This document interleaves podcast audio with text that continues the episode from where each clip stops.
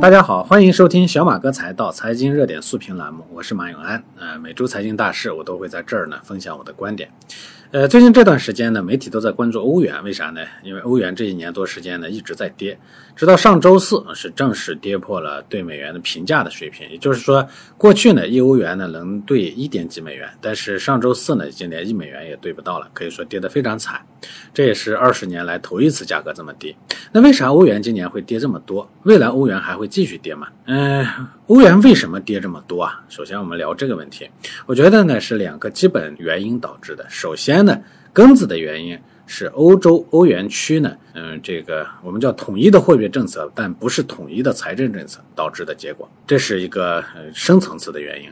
那触发因素是啥呢？是能源危机啊，今年的这个能源价格的上涨啊。我们首先说这个深层次的原因啊，呃，要说到欧元的深层次原因，就得先说一说欧元是怎么诞生的。其实欧洲国家呢，一开始呢是先有了政治联盟。然后呢，才有了经济联盟，最后呢，才出现了欧元。但是这个经济联盟呢，它不是一个统一的政府啊，这是它天然的缺陷。大家都知道呢，二战的战火呢是没有烧到美国本土的，也没有烧到日本的本土。西方的主要战场呢在欧洲，嗯，而这一场战争呢，也基本上欧洲人见识到美国和日本的实力了。当然了。呃，也就意识到自己呢，作为一个分散的各个小国家的这么一个，呃，松散的呃大陆啊，这这不太好过，是吧？嗯，国土面积不大，都很分散，所以呢，这个最后呢，就老被别人呢就搅进来，一个搅屎棍进来，自己呢就打得不可开交，所以一战、二战呢，基本上耗尽了欧洲的所有的精华。嗯，那这个事儿过了以后呢，大家就长教训吧。觉得应该联合起来，啊，这样的话呢，首先能解决内部内耗的问题，同时呢，也能在外部在政治和经济上来抗衡美日。所以当时呢，以法国总统戴高乐啊，戴高乐呢是欧洲二战后呢少数的几个政治家之一啊。嗯，以他为首的这欧洲政治家呢，就开始搞产业合作，搞共同融合，最终呢实现了政治联盟的高度统一，然后我们就出现了。但是你光政治统一还不行，大家都知道经济基础才决定上层建筑，对吧？你光把上层建筑给统一了，你下面经济基础呃松散的那不行，对不对？嗯，但是又欧洲国家呢又都很近，对吧？很多地方开车就能出国。我记得我以前在节目里头说过啊，我有一年开车去，呃，这个德国。然后呢，德国呢，我从这个地方要到那个地方去，不小心呢，呃，就路过了奥地利，啊，然后进了奥地利，一会儿又出了奥地利，这中间呢，出了国又又进了德国，我都不知道，啊，后来呢，是因为这个奥地利那边呢要收很高额的这个高速费，啊，我才知道，哦，我曾经在这一小段时间出了个国，嗯，这这么近呢，所以他们的贸易啊，经济交往是非常频繁的，但是。当时呢，大家的货币呢还是各用各的，这个就很麻烦。所以一开始呢，大家商量的是说，呃，各个国家的货币呢，对外呢还用自己的货币，但是对内呢，首先要保持汇率的稳定，同时呢，对内呢，咱们有一个统一的结算机制。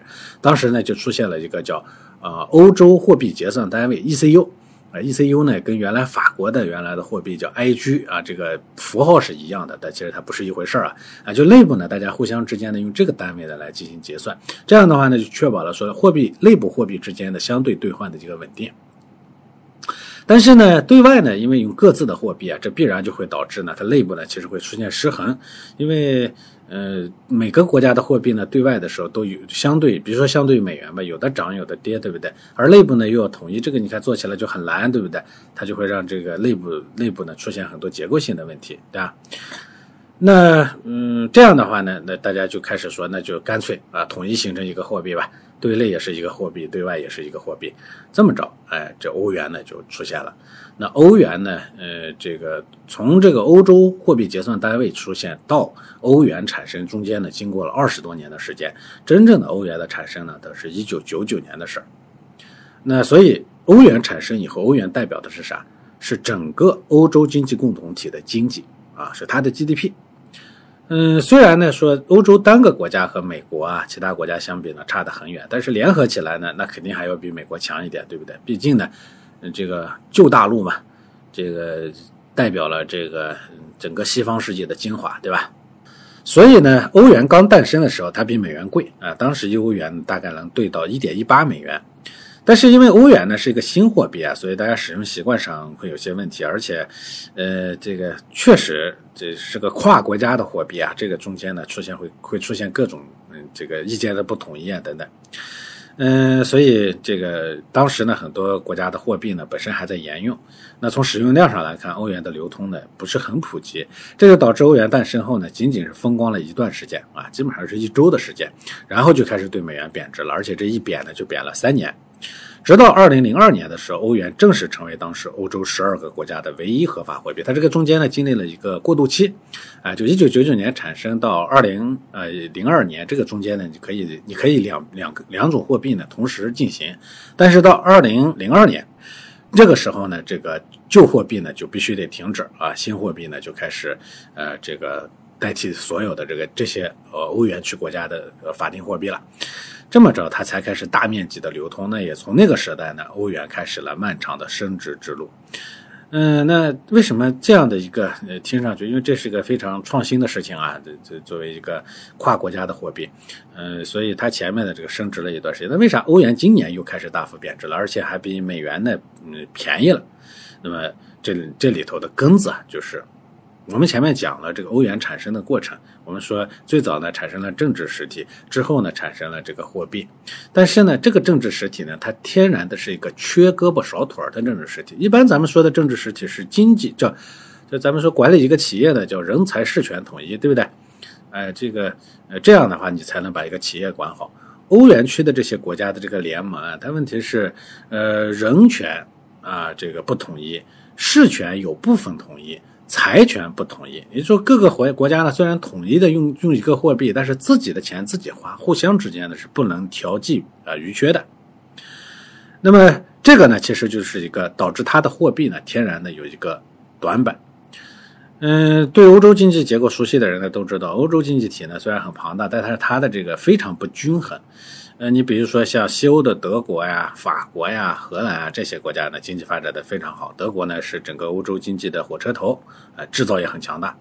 而北欧的丹麦、挪威、瑞典呢也很富有，因为人家有资源，对吧？人均 GDP 很高，福利也很高啊，所以属于这个人类的天堂啊，是吧？但是呢，像南欧的一些国家，呃，最著名的呢就是所谓的。欧洲五国啊，所谓欧洲五国就是英文的 pigs，在这个 p i g s 里头的 i 呢多了一个，是多的是啥呢？哎，这个欧洲五国啊，一共呢就包括了像葡萄牙，呃，这个意大利，呃，爱尔兰，呃，G 呢是希腊啊，S 呢就是西班牙，呃，这些呢就经济就很差。嗯，尤其是意大利，它这个经济结构呢失衡的厉害，政府呢一边要维持高福利，一边呢收入又不够，那就只能借钱来呃维持。大家都这都知道，如果说我的货币是我自己的，当我财政政财政不行的时候，我货币贬值就是了，对不对？但是呢，我货币呢又是欧洲共共通的，那你想贬值也不行，是吧？想升值，当然也不是你说了算的，对吧？那决定了这个呃欧洲的。货币的贬值或者升值，或者欧洲的货币政策呢？那是欧洲统一的央行，所以它的货币政策是统一的，大家加息一起加，降息一起降。但是我们前面讲了，这个财政不统一啊，那各个国家的这个经济状况不一样，对不对？那这就导致货币政策在执行的时候呢，它总会有利于一些国家，但是又不利于一些国家。那不利的国家肯定要跳出来唱反调，对不对？比如欧洲要加息，德国就很乐意啊，因为德国经济发展的好，甚至有点过热了。加加息呢，就能抑制一下通胀，但是意大利肯定不答应。哎，我都这么惨了，你还要给我加息，对不对？你一加息，我们破产了，对不对？所以意大利呢不同意。这么搞来搞去呢，欧洲的货币政策呢，就始终就是个易松难紧的这种状态。那其实呢，说白了，这个嗯大的经济体里头都会存在着这样这样的问题，比如说中国。那我们也存在这样的问题，对不对？我们有的省的，这个呃制造业发达，有的省呢它制造业比较弱。当这个货币政策调整的时候呢，我们有的省占便宜，有的省呢它就它就吃亏。比如说零八年的时候呢，我们当时执行的是呃美元进来多少，我们把美元换成人民币，然后向市场投放的这种模式。这种做法呢，它考虑的是整个国内的总体状况，但是它会对谁有利呢？对那些做出口的企业呢有利。所以出口呃型经济。比较多的这个啊省份呢，它就特别占便宜，为啥呢？我出口多，我赚回来的美元多呀，而我们当时发货币的方式呢是，呃，进来多少美元，我把它换成等值的人民币，再还再再发给这个，就你把你把你的美元交给央行，央行给你手里发人民币，对吧？那东南沿海地区的很多省省市呢，它这个出口导向的经济，它这个货币多，对不对？所以他们的手里人民币多。那呃一些一些以内以内向经济为主的一些省份呢，它手里头没有美元，它本来就缺美元。那么当时我们的央行在零八年的时候呢，又没因为因为总量呢，呃这个货币呢比较宽裕，所以呢它又收货币收得很紧。结果这个收呢，嗯南方的出口型的省市呢，它没受影响，因为它手里钱多。但是北方的说是内地的一些省市呢，这企业呢一下子就不行了，手里没钱啊。所以我们也存在着这样的问题，但是我们国家怎么办呢？因为我们有统一的中央政府，我们的财政政策是统一的，那我们就可以怂有余而补不足。我可以在内部做财政这个调调剂，对不对？我可以在内部呢做很多很多转移解解支付啊等等这样的一些一些机制。这样的话呢，就让整个国家呢它是比较稳定的。但是欧洲它没有这样一个政策。这就决定了，哎，这个欧洲呢，这就是我们说的欧洲呢，作为一个统一的经济体，它天然的短板，而这个短板呢，就决定了欧元呢，其实总体上是啊是松散的，而因为这个。呃，总要照顾那个最差的那个差生，导致它呢其实是易宽松而难收紧啊，这是它的一个呃根子的问题。所以大家会看到，美国呢今年加息呢，说要加呢，加起来，它加息的主要阻力不是各个州之间的这个阻力，它是引来主要还是来自于呃它的这个内部的经济结构之间的这个阻力。但是，一旦定了，它加息就很快，对吧？而且力度很稳。但是欧洲在加息问题上其实就是一拖再拖。啊，就怕加了，有的国家扛不住，所以这个结构呢，节奏呢，它就慢了。这样的话呢，它的这个汇率呢，一下子就掉的比美国呢要掉的厉害。所以这个面上呢是汇率往下掉的问题，本质上它是欧元区这个结构啊，它是瘸腿的这个问题。这是第一个。第二个呢，就是呃触发因，就触发因素。触发因素呢，主要就是能源危机。欧洲这个区域啊，它是个资源非常缺乏的国家啊，区域啊，啥都要进口。能源这块呢，他们本来煤矿就很少，而且欧洲人呢也喜欢蓝天白云，不爱用化石燃料。啊，那之前呢，欧洲也是世界上这个这个碳排放这政策呢这个最激进的地方，对吧？这全世界的这个绿色能源啊、碳排放啊这些政策呢，基本上都是欧洲人拎起来教训别人的武器，对吧？因为他做的好。但他做的好的前提是啥？少用煤炭，嗯，少用石油，呃，用天然气。天然气呢也自己少嘛，又不够啊，那就用别人的天然气。那说白了，开采天然气不排放碳吗？也排放啊。对不对？呃，但是那呃，反正开呃开采也是你们开采，所以呢，它主要依赖就比如说俄罗斯，对吧？同时呢，它把一些高耗能的产业呢扔到别的地方去，比如说扔到中国，哎，这样的话，它享受好的蓝天白云，对吧？一边呢也还可以站在道德制高点上去指责别人，你们你看你们排放多大是吧？你看我多好，排放多好，对吧？哎，这事儿本来干的挺好，但是架不住今年这个能源危机啊，能源价格一下涨起来了，对吧？嗯，能源价格涨起来呢，那这下子这个怎么开玩笑啊？说装啥就装不成了，对吧？呃，之前呢，欧洲呢，就尤其俄罗斯呃德国呢，这个推的这个环保政策是吧？碳排放的目标现在呢也放弃了，说这个不了。呃，之前呢，他德国的很多这个已经停产了的这个呃以烧煤呃作为动力来源的这样的这个发电厂也要启动了，等等等等，这个人啊都是。呃，这啥的时候容易装是吧？等到生死面前呢，那该装就装的就装不住了啊，对？呃，但是因为它前面这个装来装去的这个，就导致它的能源结构呢是严重依赖于外部的，尤其是依赖于俄罗斯的，所以被俄罗斯给卡住脖子了。俄乌冲突一起呢，美国要制裁俄罗斯，那当然要拉上欧洲一起制裁，那这就有意思了。你欧洲制裁俄罗斯。那我就在能源上反制你，我不给你供气，对我让你的工业生产、取暖发电都受影响。你看你受不受得了？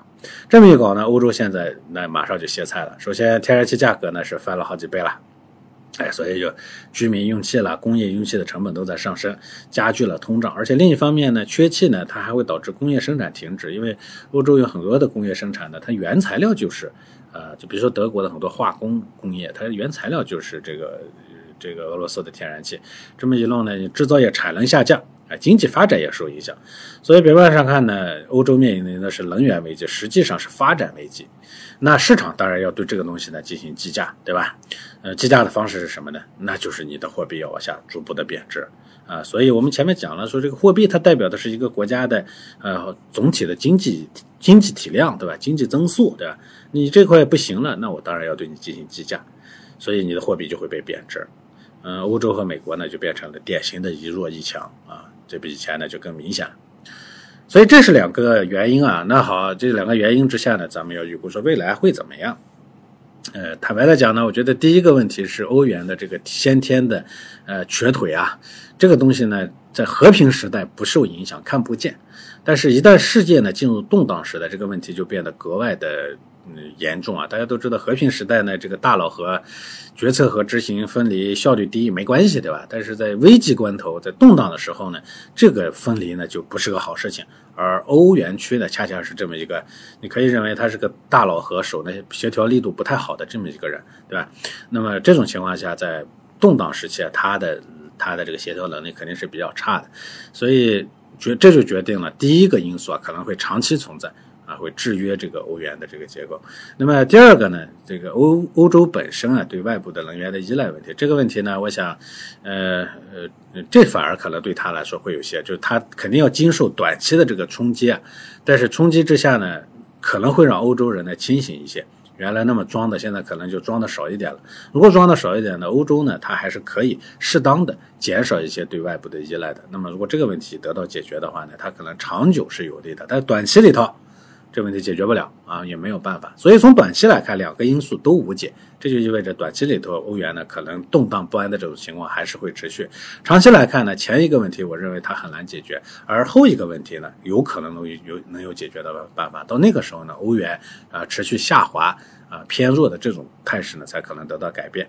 当然了，对整个欧洲区来说呢，呃，动荡时代，它这种松散的政治联盟呢，其实总体上是不利的。这是我以前在旧三国、新三国、新兴三国这个节目里头，我跟大家讲过哈。我说欧洲呢，最终不免会沦落为美国呢，不停的去予取予求，收割的对象被收割的差不多以后，一定会啊，如果他自己清醒。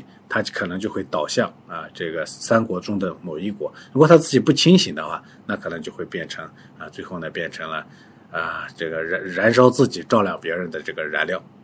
好了，今天的内容就是这些。呃，说了两期了哈，也也跟大家说说我们这个节目呢要做一些改版吧，希望这个内容的频率呢能提得更高一些。但是提得更高一些呢，我们也希望呢能呃受能能能被这个呃喜马的这个平台呢能呃做一些支持，而支持的前提就是啊听我这个节目的人呢先支持我，所以呢大家多点赞、多转发、多订阅啊，一定要把这个呃提上去以后呢，我们会能得到更多的资源，这样呢能帮助我们把这个节目做得更好。谢谢大家关注小马哥财道投资理财懂门道，我们下期再见。